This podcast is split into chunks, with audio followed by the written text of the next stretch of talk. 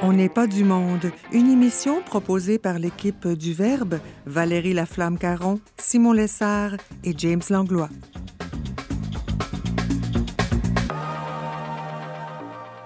Aujourd'hui à l'émission, Ariane Blais-Lacombe réfléchit aux contradictions du déconfinement et l'abbé Alexandre Julien nous révèle, lui, le secret de la gratitude. Bref, on n'est pas du monde.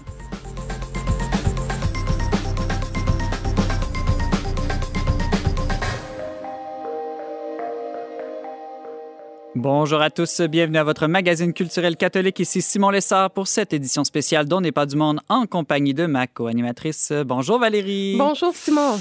Alors aujourd'hui, on célèbre la Journée internationale des infirmières. Tout à fait, cette journée dans cette semaine. Et puis je pense que c'est pas de trop avec tous les efforts qu'elles font euh, ici au Québec et de par le monde.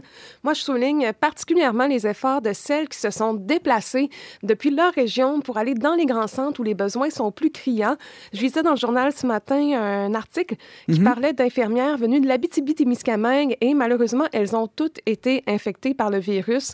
Donc, elles vont rentrer chez elles, euh, être malades et en quarantaine. On leur souhaite. Et ça euh, va affecter leurs courage, proches aussi. hein. oui, oui, certainement. Je pense que ça nous montre que la profession des soins infirmiers, euh, ça engage vraiment toute la personne. hein. Ces femmes-là, elles se sont exposées dans leur chair euh, pour soigner les personnes qui en avaient besoin, les personnes vulnérables. Puis je pense que c'est bon de rappeler que les infirmières euh, ne sont pas des sous-médecins.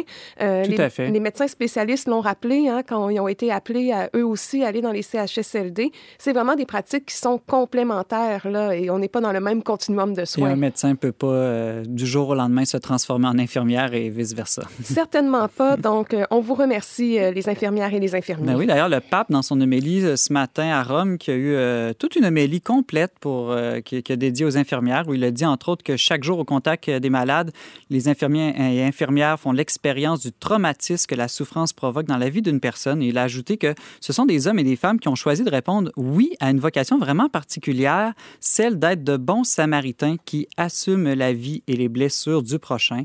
Donc, vraiment un, un beau message du pape ce matin à aller lire euh, sur le site euh, du Vatican. Euh, Valérie, si nos auditeurs souhaitent euh, nous poser des questions, nous euh, écrire euh, ou nous téléphoner, comment peuvent-ils le faire? Tout d'abord, ils peuvent nous laisser un message sur notre boîte vocale. Il y a un numéro sans frais où que vous soyez au Québec, téléphonez-nous. Donc, c'est le 1-800-447-2466 et sinon par courriel au onpdm à commercial le verbe.com. Merci Valérie. Restez avec nous dans un instant. On s'entretient avec Ariane Blais-Lacombe.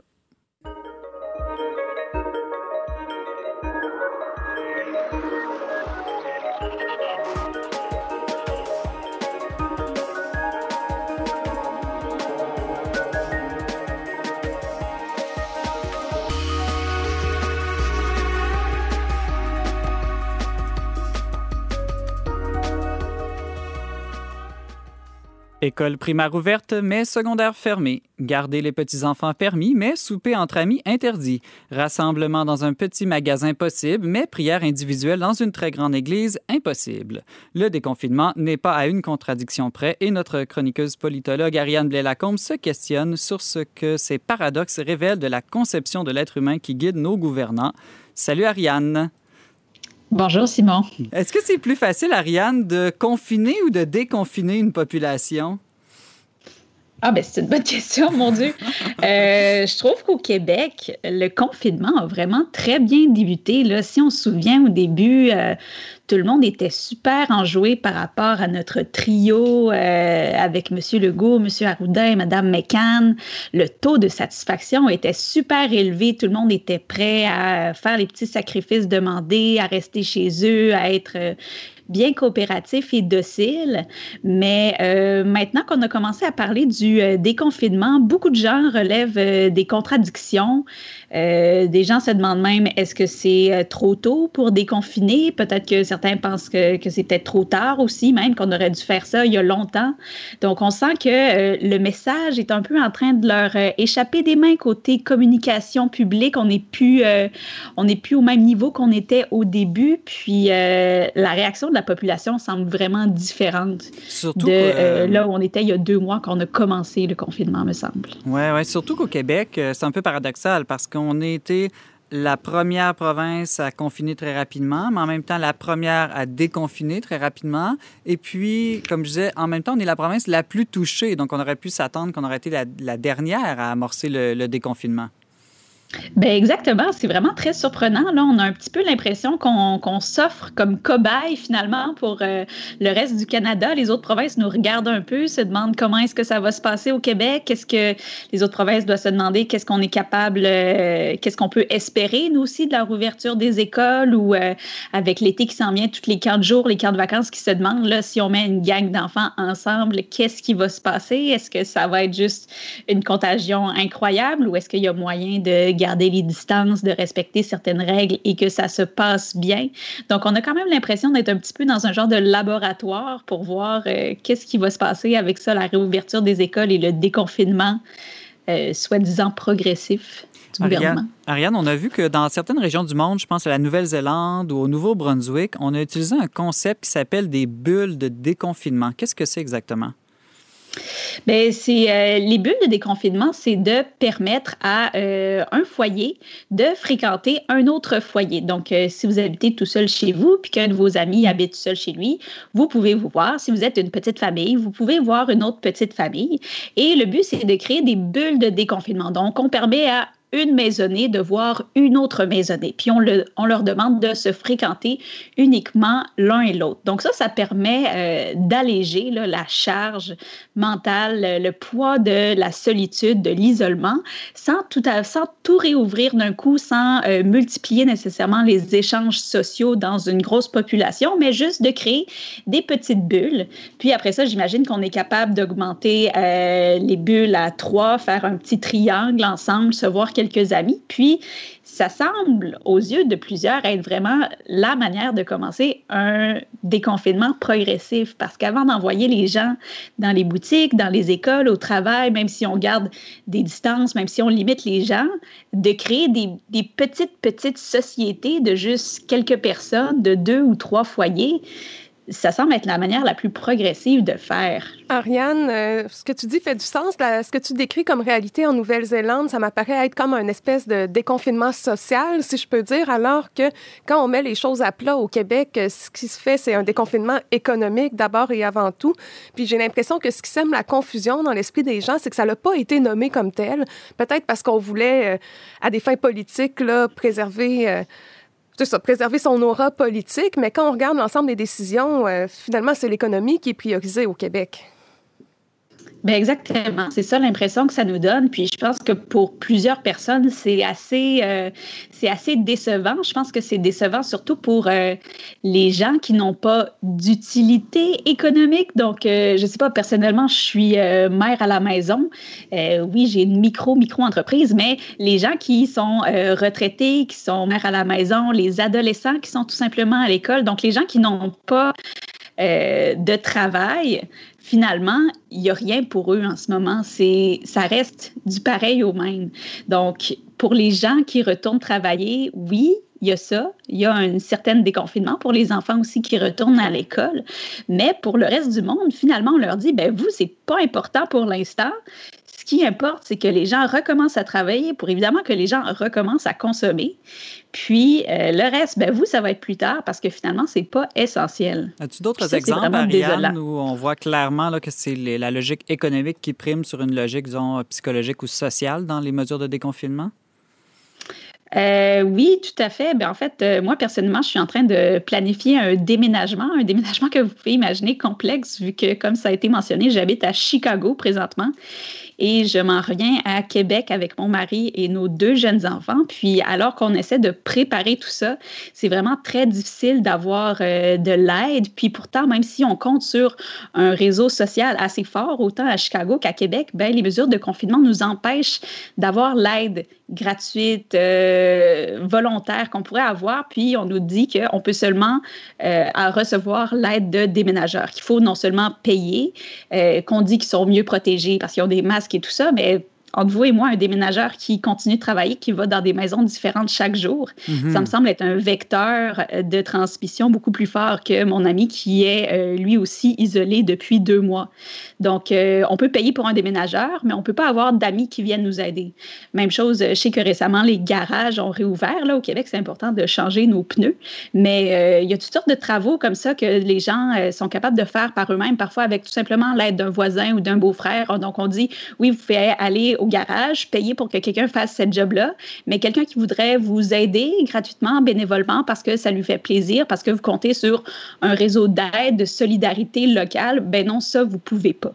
Oui, puis au Québec, on a la même chose aussi. Les salons funéraires privés qui sont plus petits peuvent organiser des petites célébrations euh, de funérailles, en tout cas peut-être pas des sacrements avec la messe, mais des, petites célébrations euh, funéraires avec moins de 20 personnes. Mais les églises très grandes où la distanciation sociale est beaucoup plus facile à respecter n'ont pas encore cette autorisation-là. Encore là, on voit la différence entre une compagnie privée versus un organisme à but non lucratif qui n'a pas d'argent à faire en organisant des funérailles. Ben, c'est ça exactement. Donc, on sent que euh, tout ce qui est relation transactionnel où il y a un échange d'argent potentiel est vraiment privilégié par rapport à toutes les relations euh, sociales, même celles qui finalement accompliraient le même travail, euh, arriveraient au même but. Donc ça, c'est un peu, euh, c'est un peu décevant, moi je trouve finalement, parce qu'en ce moment, on dirait que le gouvernement voit ses citoyens comme un des potentiels vecteurs de transmission de la maladie. Là, on est avant tout, on est tous des potentiels transmetteurs de virus. Euh, juste par rapport à tous les, aidants naturels qui ont pu accès au CHSLD. Je veux dire, on comprend le risque, mais en même temps, c'est tellement crève-cœur.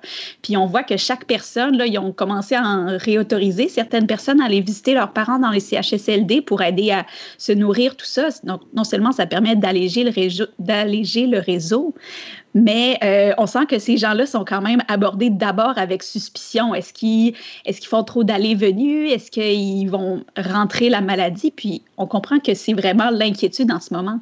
Mais reste que c'est un peu décevant d'être plus vu comme un être humain à part entière, je dirais, mais comme des potentiels malades et hmm. transmetteurs de maladies. Est-ce que ça révèle quelque chose de comment nos gouvernants euh, comprennent ce qu'est euh, un citoyen ou ce qu'est la, vie humaine? Est-ce qu'ils nous voient seulement comme des êtres économiques? Ben, il me semble que oui. Euh, ben, peut-être pas uniquement, mais en ce moment, clairement, comme euh, Valérie a dit, ça semble être vraiment la, priorité. On veut pas déconfiner les aspects sociaux de nos vies, mais on veut déconfiner les aspects euh, économiques de nos vies. On veut que les travailleurs travaillent. On veut, et pour ce faire, on renvoie les enfants à l'école. Il y a même des professeurs qui ont dit, écoutez, en ce moment, là, on réouvre pas les écoles pour l'éducation. L'éducation n'est pas du tout la priorité. On a juste l'impression de le besoin de libérer les parents de leurs enfants pour qu'ils puissent recommencer à travailler. Donc ça, c'est d'un constat triste. Là. Ça se peut pas. Là. On réouvre les écoles, mais pas pour que les enfants aient à apprendre, juste pour qu'ils soient plus dans les pattes des parents.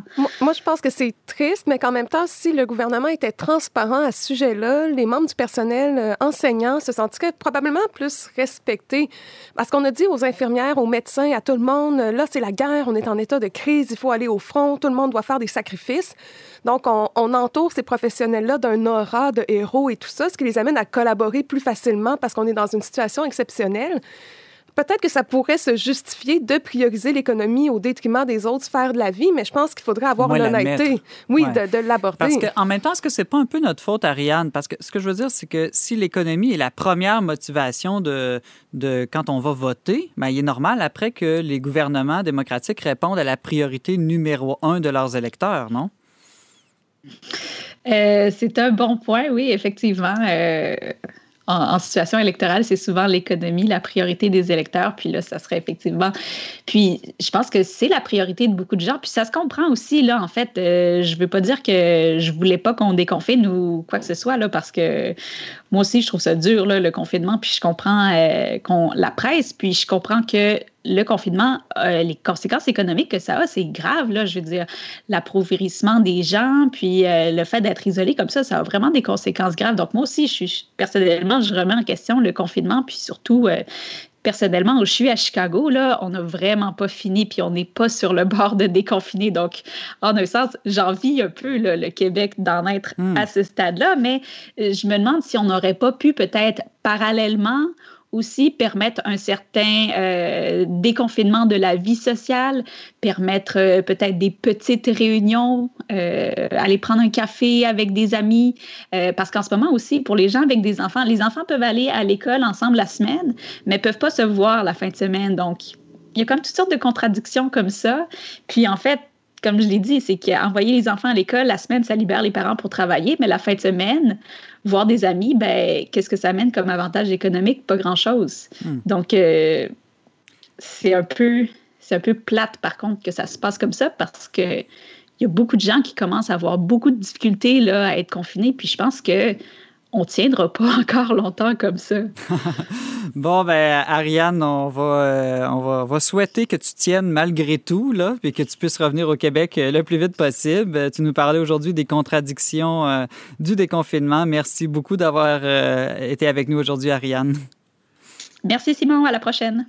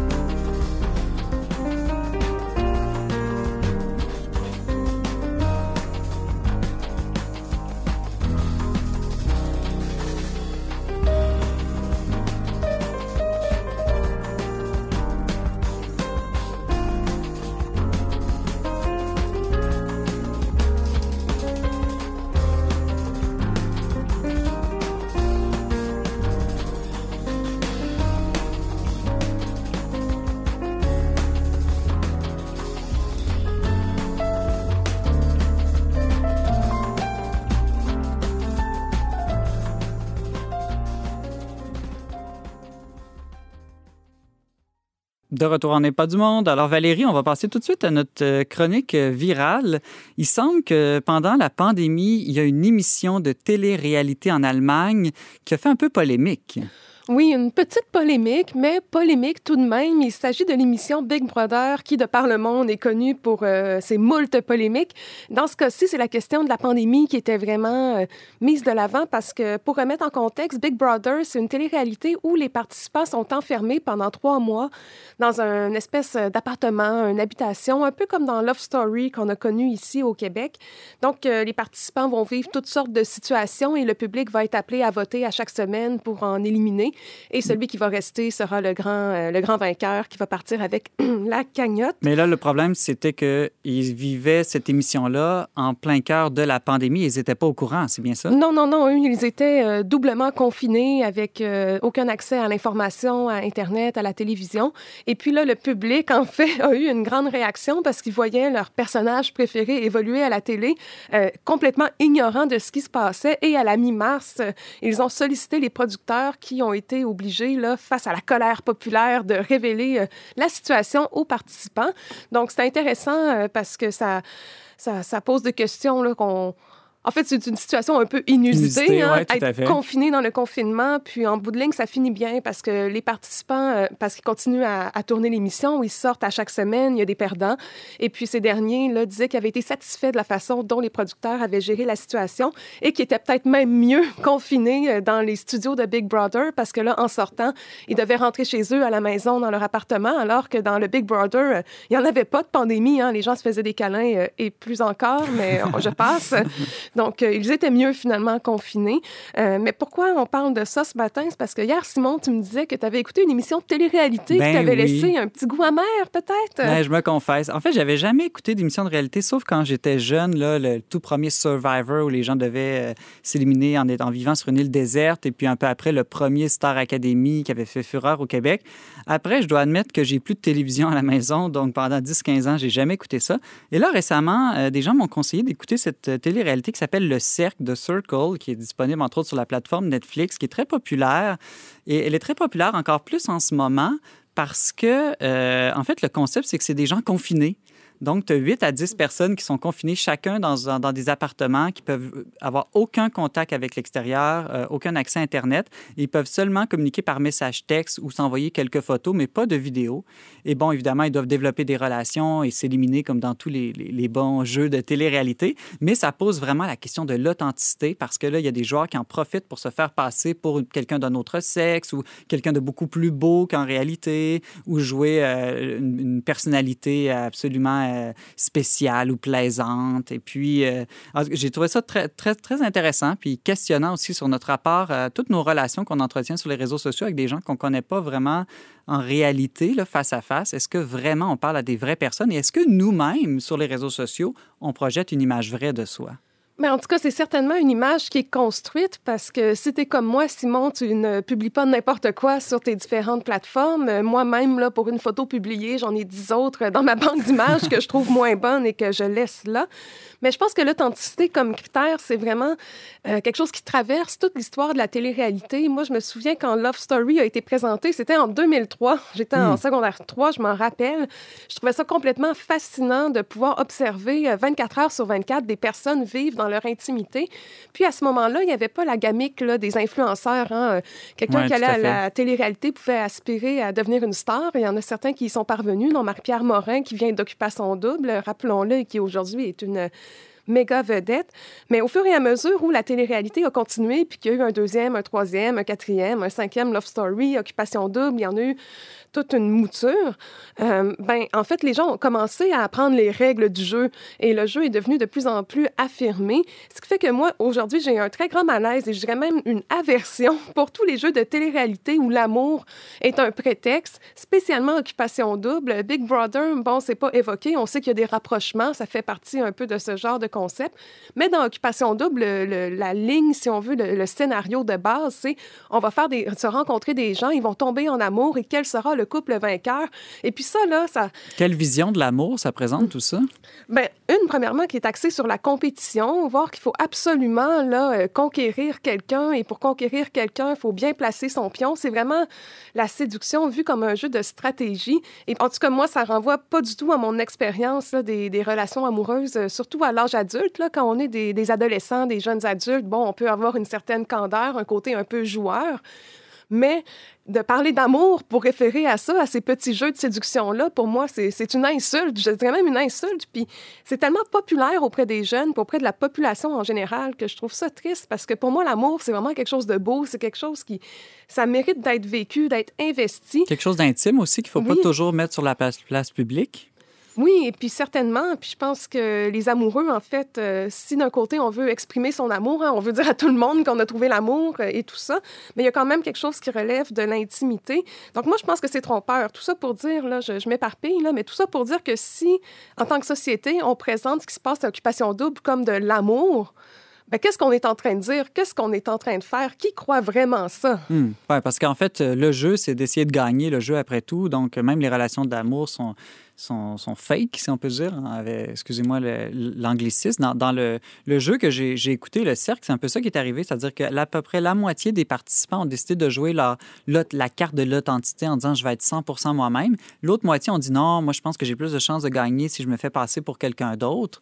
Euh, mais c'est intéressant parce qu'à la fin, presque tous les finalistes étaient ceux qui avaient joué la carte de l'authenticité et le gagnant était un de ceux qui étaient les plus authentiques jusqu'à ce que j'écoute une autre vidéo après coup sur YouTube et que je découvre que le gagnant ne l'avait pas dit, mais il était en fait un acteur dont la carrière n'arrivait pas à lever et qui a décidé de participer au jeu en espérant de devenir connu de cette manière-là. Et donc, en fait, c'est peut-être le meilleur euh, acteur, celui qui a été le moins authentique euh, de toute la télé-réalité parce qu'il a réussi à se jouer non seulement des autres participants, mais aussi des spectateurs et des producteurs. Oui, dans tous les cas, la participation à ce genre de concept ne peut être qu'intéressée. Au tout début, il y avait cette espèce de candeur, de naïveté, de vivre une expérience hors de l'ordinaire. Mais aujourd'hui, alors que, euh, on parlait des influenceurs, mais pour moi, les influenceurs, c'est vraiment euh, euh, le développement de la télé-réalité. Les, influenceurs font de leur vie une télé-réalité qu'eux-mêmes produisent au jour le jour en rediffusant des moments de leur vie quotidienne, comme manger de la soupe, aller au magasin, faire de la natation ou simplement déprimer dans son salon en temps de confinement. On sait que les temps sont durs présentement pour les influenceurs qui ont l'habitude de, se mettre de l'avant à travers un style de vie flamboyant, mais quand il n'y a plus de festival possibles, il n'y a plus de voyages, on peut difficilement aller dans les restaurants, dans les clubs et tout Mm. ça.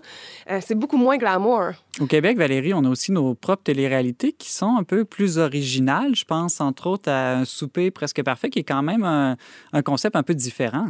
Oui, celle-là, je l'aime bien. Je dois admettre que j'ai écouté quand même euh, quelques saisons d'un souper presque parfait où, pendant une semaine, euh, des citadins d'une ville, des habitants se reçoivent les uns les autres à souper, ils ont une réception et des notes sont attribuées par les participants et à la fin de la semaine, il y a un gagnant. Ça, c'est là quelque chose de peut-être plus... euh, ben, Plus de- humain, plus authentique? Oui, c'est ça que j'allais dire, hein, plus authentique. Tu vois, moi aussi, j'aime ça, l'authenticité, mais... Mais dans le fond, c'est un peu paradoxal. On écoute les téléréalités parce qu'on cherche l'authenticité, mais en même temps, après ça, on les accuse de ne pas être 100% authentiques. Oui, mais c'est ça. C'est une valeur qui traverse tout notre monde. hein. Même dans l'industrie du voyage actuellement, on mise beaucoup sur l'authenticité. Les gens veulent vivre des choses vraies. C'est peut-être qu'ils ont une écœurite aiguë de toutes les mises en scène, mais après, on devient dans une mise en scène de l'authenticité, donc ça devient une espèce de paradis artificiel, Hmm. finalement. Moi, j'ai pas de réponse à, à donner à ça? Mais ça, pose la question, bon, du point de vue du spectateur, on peut comprendre, mais du point de vue de ceux qui participent à ces jeux-là, ou tantôt tu parlais des influenceurs ou chacun de nous aussi qui projetons une certaine image sur les réseaux sociaux, pourquoi selon toi cette soif de faire connaître notre vie privée au monde entier, de se révéler à ce point-là? Mais moi, je pense qu'on a besoin d'amour. Il y avait une chanson de la chanteuse Laurie, ça disait Moi, j'ai besoin d'amour. Bon, j'aime vraiment de chanter Laurie, donc oui. Non, je pense qu'on a tous besoin d'amour et que les likes. Hein, on a déjà vécu dans une époque où il n'y avait pas de likes, mais les likes sont apparus. Et puis là, maintenant qu'on diffuse du contenu intéressant, ben, nos proches et nos lointains nous signifient leur, appréciation. Ils nous indiquent qu'ils like et à chaque fois, ça nous fait un petit thrill. Hmm. Toi, Simon, t'es pas une sorte d'influenceur dans la catosphère avec euh, ta page Facebook et, euh, et tout ça? Ah oui, avec mes millions d'abonnés. mais non. quand Ben, même, t'as ben, des fans, t'as des fans. On pourrait dire ça, mais euh, dans un très petit univers catholique francophone québécois, si c'est 1000 ou 2000 personnes, pas plus que ça, c'est assez risible tout ça. Mais euh, tu remarqueras, Valérie, que je partage très peu de choses, par contre, de ma vie personnelle. Ce que j'aime partager, c'est des idées ou des fois des choses un peu humoristiques. Mais moi, ce qui m'intéresse vraiment, c'est la possibilité de, ça, de, de partager des idées ou de, de converser euh, sur le, le fond des choses, plus que de dépendre des photos de moi-même. C'est probablement ça la différence entre un journaliste ou un artiste qui va se faire un médiateur ou un communicateur qui va essayer de mettre en lien les personnes vers quelque chose qui les dépasse, hein, quelque chose de beau, quelque chose de bon, quelque chose qui va les émouvoir, versus les rattacher à eux-mêmes, comme si eux-mêmes étaient la finalité finalement de tout ça, puis qui étaient intéressants en eux-mêmes. Bon, il y a plein de personnes qui sont intéressantes en eux-mêmes, j'aime les gens en eux-mêmes, mais quand ça concerne l'admiration, euh, moi, j'ai une petite réticence là, à admirer comme ça des... Comme ça devenait des idoles un peu. Oui, c'est ça, exactement, parce que l'histoire le montre, on peut être un excellent créateur, un excellent politicien, mais être un être humain tout à fait euh, médiocre. Bon, en tout cas, Valérie, je ne sais pas si notre émission de radio est une télé-réalité. On a déjà éliminé James. Je ne sais Oui. pas qui va être le prochain entre nous deux et qui devra terminer euh, l'émission seul. On pourrait passer au vote. On passera au vote. On demandera euh, à nos éditeurs de voter. Alors, euh, Valérie, on va aller en musique. Qu'est-ce qu'on écoute aujourd'hui? On va écouter tout le monde du chanteur Corneille. Restez avec nous. Tout de suite après, on s'entretient avec l'abbé Alexandre Ju- Julien pardon, sur la gratitude.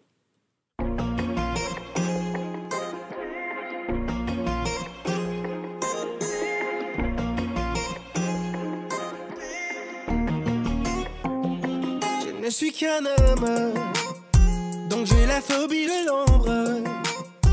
Je m'indigne de tout et peu de choses sont de ma faute. Le problème c'est les autres. Et pendant que ma sagesse résonne, un enfant meurt dans les mines du Congo. Sur mon iPhone, je raconte le monde. Yeah. Mes amis, oh, face au dilemme Je n'ai pour réponse que je t'aime. On est tout le monde et personne en même temps. On rêve le monde, on le déchire en même temps. On est tous à la chasse au bonheur de l'instant. Je fais comme toi, tu fais comme moi. On a ce qu'on nous donne et le reste on l'apprend. On est fait de prières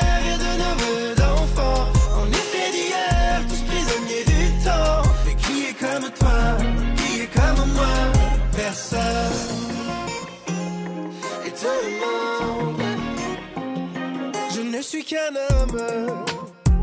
J'ai la phobie du vide.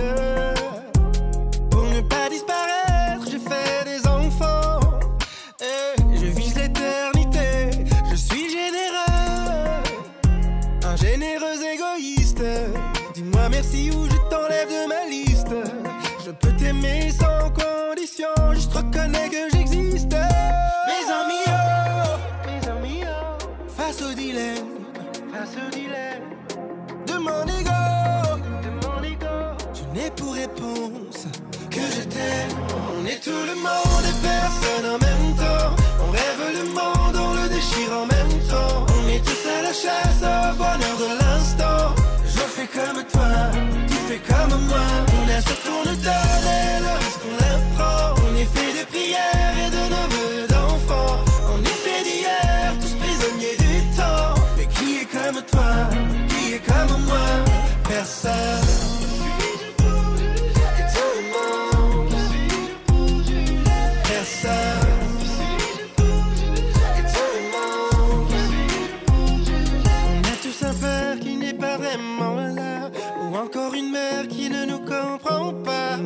Un amour qui n'est pas tellement ça. Oh, oh, on s'est tous levés un jour, tout l'espoir en bas. On est tous à genoux sous les mêmes rois. On cherche le même Dieu qu'on ne trouve pas. Oh, oh, qui suis-je pour juger? On est tout le monde et personne en même temps. On rêve le monde, on le déchire en même temps. On est tous à la chasse au bonheur de l'instant. Je fais comme toi, fais comme moi. On a ce qu'on nous donne et le reste on l'apprend. On est fait de prières et de neveux d'enfants. On est fait d'hier, tous prisonniers du temps. Mais qui est comme toi, qui est comme moi? Personne. Vous êtes toujours avec Simon Lessard au micro d'On n'est pas du monde. Critiquer et chialer, voilà un sport auquel les Québécois excellent. Qui sait, peut-être à cause de leur hé- héritage français. Quand en plus on traverse une crise mondiale qui touche toutes les sphères de la vie humaine et de la société, la tentation est grande de se transformer en gérant d'estrade qui focus que sur le négatif et passe son temps à se plaindre. Pour contrer cette fâcheuse habitude, l'abbé Alexandre Julien, vicaire de la paroisse Bienheureuse d'Ina Bélanger à Québec, propose un parcours gratitude, tel un secret de la joie au cœur de la croix. Père Alexandre, bonjour. Bonjour. Alors, Alexandre, euh, j'ai le goût de te demander qu'est-ce que c'est d'abord, en gros, là, la gratitude? Est-ce que c'est simplement de dire merci quand on nous passe le beurre à table? Ben, ça implique de dire merci quand on passe le beurre à table, mais c'est un peu plus euh, un peu plus profond que ça aussi. En fait, ce que j'aime beaucoup de cette euh, belle vertu-là, qui est aussi une belle disposition chrétienne, c'est que ça fait appel à toute la personne. Hein? Ça fait appel à différentes facultés. D'abord à notre intelligence pour reconnaître qu'il y a un acte bon qui, m'a été fait, même ma mémoire aussi pour euh, m'en souvenir. Ça fait appel aussi à l'affectivité parce que dans la vertu de gratitude, on prend le temps de se replonger même dans, l'émotion bonne et belle qui a goûté bon et que ce bien-là m'a apporté. Donc, euh, la vertu de gratitude prend le temps aussi d'honorer toute notre vie émotive. Et en plus, euh, cette vertu-là implique ma volonté, puisque au fond, je suis appelé à faire un retour, à dire un merci ou à, dire merci ou bien avec ma bouche, mais aussi avec mes mains en faisant du bien à mon tour. Donc, c'est vraiment, je trouve, une vertu très complète qui fait appel à toute la personne. Ouais, qui fait appel à toute la personne. Euh, dans des petites capsules vidéo que j'ai vues que tu as fait sur la gratitude, tu dis aussi que c'est lié à notre corps. Ça apporte des bienfaits même au corps. Oui, mais en fait, ça apporte des bienfaits parce que notre corps est le premier qui apporte, euh, qui ramasse toutes sortes de tensions. hein. et euh, on pense juste, par exemple, le sommeil. Le sommeil, c'est très lié au corps et en même temps, notre corps a besoin de se reposer et souvent, euh, ben, à cause de ce qu'on a vécu dans la journée, on est indisposé, on n'arrive pas à dormir euh, parce qu'en fait, on a encore dans la tête tout ce qui n'a pas bien été. Alors, à l'inverse, euh, c'était montré, il y a différentes mêmes études qui ont montré que les personnes qui prennent l'habitude de, le soir même de, faire comme quelques petits merci pour regarder à nouveau qu'est-ce qui a été des petites joies dans la journée, des petites grâces, eh bien, ces personnes-là ont un sommeil beaucoup plus paisible, beaucoup plus tranquille, simplement parce qu'ils sont remis euh, la caméra dans la direction du bien qui, lui, nous dispose à plus de paix et justement à mieux dormir. C'est un exemple simple, mais il y en aurait d'autres. Il y a même l'hypertension, hein, l'hypertension, le diabète, il y a toutes sortes de maladies qui sont liées euh, au fait qu'on est tout le temps dans nos frustrations, etc. Et euh, encore une fois, il y a des petites études qui, qui le montrent. C'est très intéressant de voir qu'on c'est tout connecté. Ça semble intéresser Valérie. Bien, je me questionne à savoir si vous êtes en train de nous faire l'apologie de la pensée positive. Non, en fait, justement, c'est pas juste la pensée positive parce que euh, la vertu de gratitude, c'est vraiment d'abord, c'est très chrétien. Hein? C'est le mot, euh, le mot grec pour parler de la messe, c'est Eucharistie, c'est rendre grâce. C'est euh, la pensée positive, c'est juste focus sur justement, ça va bien aller, etc. Puis ce serait aussi juste avoir une vision un petit peu naïve, peut-être que tout est beau, tout est rose. Alors que la vertu de gratitude, c'est pas du tout ça. On est conscient, comme tout le monde, il y a des, tuiles qui nous tombent sur la tête, etc. Sauf que très souvent, naturellement, on a tendance à se laisser traumatiser par le mal et on braque notre caméra dans cette direction-là. Et euh, finalement, on oublie une partie de la réalité qui est la partie joyeuse de la réalité. Et donc, la vertu de gratitude veut juste la ramener. Et aussi, c'est qu'en fait, euh, on est plus fait pour regarder le bien. Parce que c'est comme en voiture. En voiture, mhm. moi, euh, je, veux, je regarde dans la direction où je veux aller. Et si je regarde le fossé, je sais qu'il existe. Mais si je regarde tout le temps dans le fossé, ben, que je veuille ou pas, je vais y aller dans le fossé. Alors, à, trop le regarder. Donc, on est plus fait pour regarder la lumière que la ténèbre, même si on sait que la ténèbre existe. D'autre, deuxième point aussi, c'est que la vertu de gratitude, c'est une vertu complètement relationnelle. Hmm. Parce que c'est un problème de notre temps. On est dans une société de consommation et euh, on utilise les biens, on utilise même malheureusement un petit peu les personnes. Et la vertu de gratitude vient m'aider à reconnaître que derrière mon plaisir, d'une part, ben, il y a un bien. Il y a déjà, cette première étape, c'est il n'y a pas juste un plaisir, c'est il y a un bien qui m'a causé ce plaisir-là. Ensuite, deuxième étape, il n'y a pas juste un bien, il y a un donateur il y a quelqu'un qui m'a fait ce bien-là. Et euh, ça, peut être euh, mon frère, ma mère, ma soeur, mon époux, euh, ça peut être Dieu. Mais finalement, c'est replacer ma joie dans une dynamique relationnelle, en fait. Donc, c'est vraiment génial, je trouve, comme, comme vertu, la gratitude. Alexandre, est-ce que tu as un truc très concret? Qu'est-ce qu'on peut faire pour développer cette vertu-là? Alors, moi, j'avoue que mon truc très concret que j'ai commencé il y a 20 ans, hein, c'est un carnet de joie. Euh, j'ai commencé à tenir euh, il, y a, presque 20 ans maintenant, en 2001 à peu près. Euh, j'ai essayé de commencer à identifier trois joies par jour pour la bonne et simple raison que j'avais tendance à être trop triste tout le temps. Puis je me disais, c'est pas normal, il y a quelque chose qui ne va pas. Puis aussi, la vertu de gratitude est un bon remède à l'envie j'avais tendance à envier trop. Et finalement, euh, dans son livre, euh, parce que ce, que je travaille, c'est pas du tout, euh, je, ne suis pas l'inventeur de, tout ça. Tu n'es pas l'inventeur de la gratitude. non, pas du tout. C'est d'abord de bon Dieu. Mais aussi, il y a deux personnes qui ont écrit deux livres très intéressants. Donc, Pascal Hyde, il a écrit le livre La puissance de la gratitude vers la vraie joie. Et aussi Lionel Dahl qui a écrit un autre livre dans le même sens, euh, le miracle de la gratitude pour goûter une nouvelle joie. Donc, euh, moi, j'ai commencé ce petit exercice-là de, noter trois joies par jour. Euh, et ça nous aide à regarder dans la bonne direction, mais ça nous aide encore une fois à remercier. Donc, parce qu'au fond, c'est pareil, c'est connecté à la Bible. Hein. qu'est-ce, que, qu'est-ce que la Bible? C'est un grand livre de mémoire des bienfaits de Dieu pour pas que je me mette à paniquer quand tout va mal eh bien, l'exercice de la gratitude aussi, c'est un excellent moyen pour se rappeler des bienfaits, entre autres de Dieu, mais encore une fois, des autres personnes. Euh, voilà. Donc, les trois joies par jour, les trois gratitudes par jour, je trouve que c'est un excellent moyen. Pour par exemple, justement, quand tout va mal, quand il y a de la souffrance, qu'il y a des, des, imprévus, des contrariétés dans la vie, des croix, même des décès, comment est-ce qu'on fait pour rendre grâce avec ces choses-là?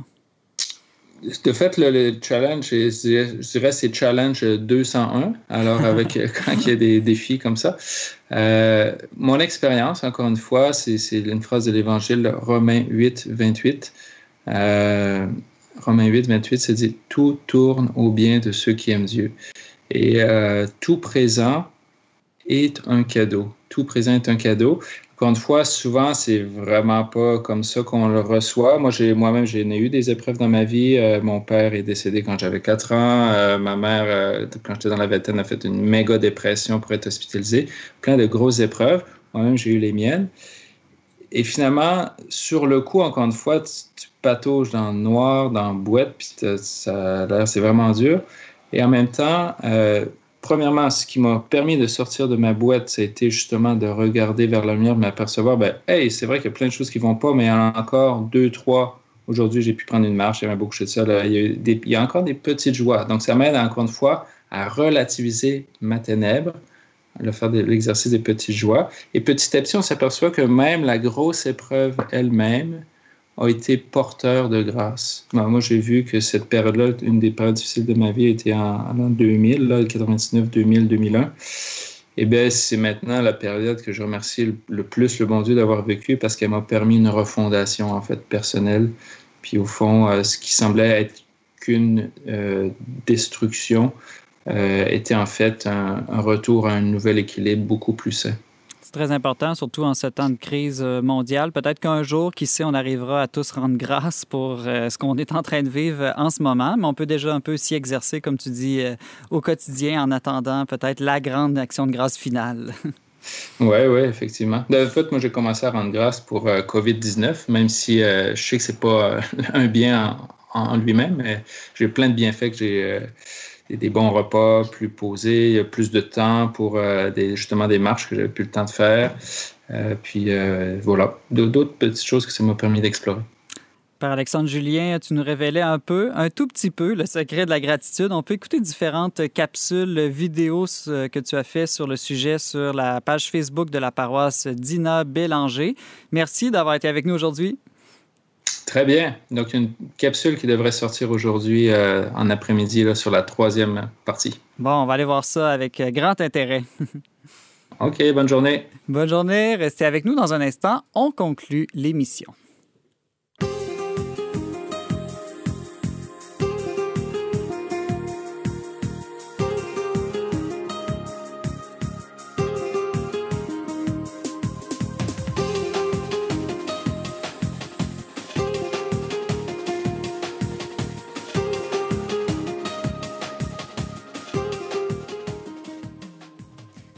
Valérie, avant de se laisser une suggestion, justement pour souligner peut-être la journée des infirmières. Oui, c'est la télésérie SOS Sage-Femme, qui est la traduction de Call the Midwife, appelée La Sage-Femme, donc qui est produite par la BBC, qui est diffusée à Télé-Québec. Vous pouvez retrouver les saisons 3 et 4 sur la plateforme téléquébec.tv. Puis il faut pas se laisser prendre par le titre. Là. Je le sais que vous pensez que c'est une série inintéressante sur des petites madames, puis tout ça. Puis non, c'est vraiment des petites madames édifiantes, dédiées à travers le soin et tout ça. Je dois avouer que j'avais un peu ces préjugés-là. Je l'ai jamais écouté encore, même si elle est très bien évaluée là, sur sites Internet. Oh, mais toutes les séries historiques produites par la BBC. C'est vrai. Les Anglais, ils ont, ils ont, beaucoup de talent, les Anglais. Hein? Alors, je vous le recommande. Merci, Valérie. Demain, à l'émission, on parle avec Éric Bédard qui va nous faire son petit éloge des héros. Et aussi, on s'entretient avec Christine Husson qui, elle, nous raconte son expérience d'accueillir des réfugiés au cœur de la crise. Merci d'avoir été avec nous aujourd'hui. Vous pouvez en tout temps écouter et partager cette émission en balado-diffusion. Pour tous les détails, visitez le verbe.com baroblique radio. Je remercie ma merveilleuse co-animatrice Valérie Laflamme-Caron. Merci aussi à Mario Blouin pour les choix musicaux et à Yannick Caron à la régie. On se retrouve demain, même heure, même antenne, pour une autre édition spéciale dont n'est pas du monde.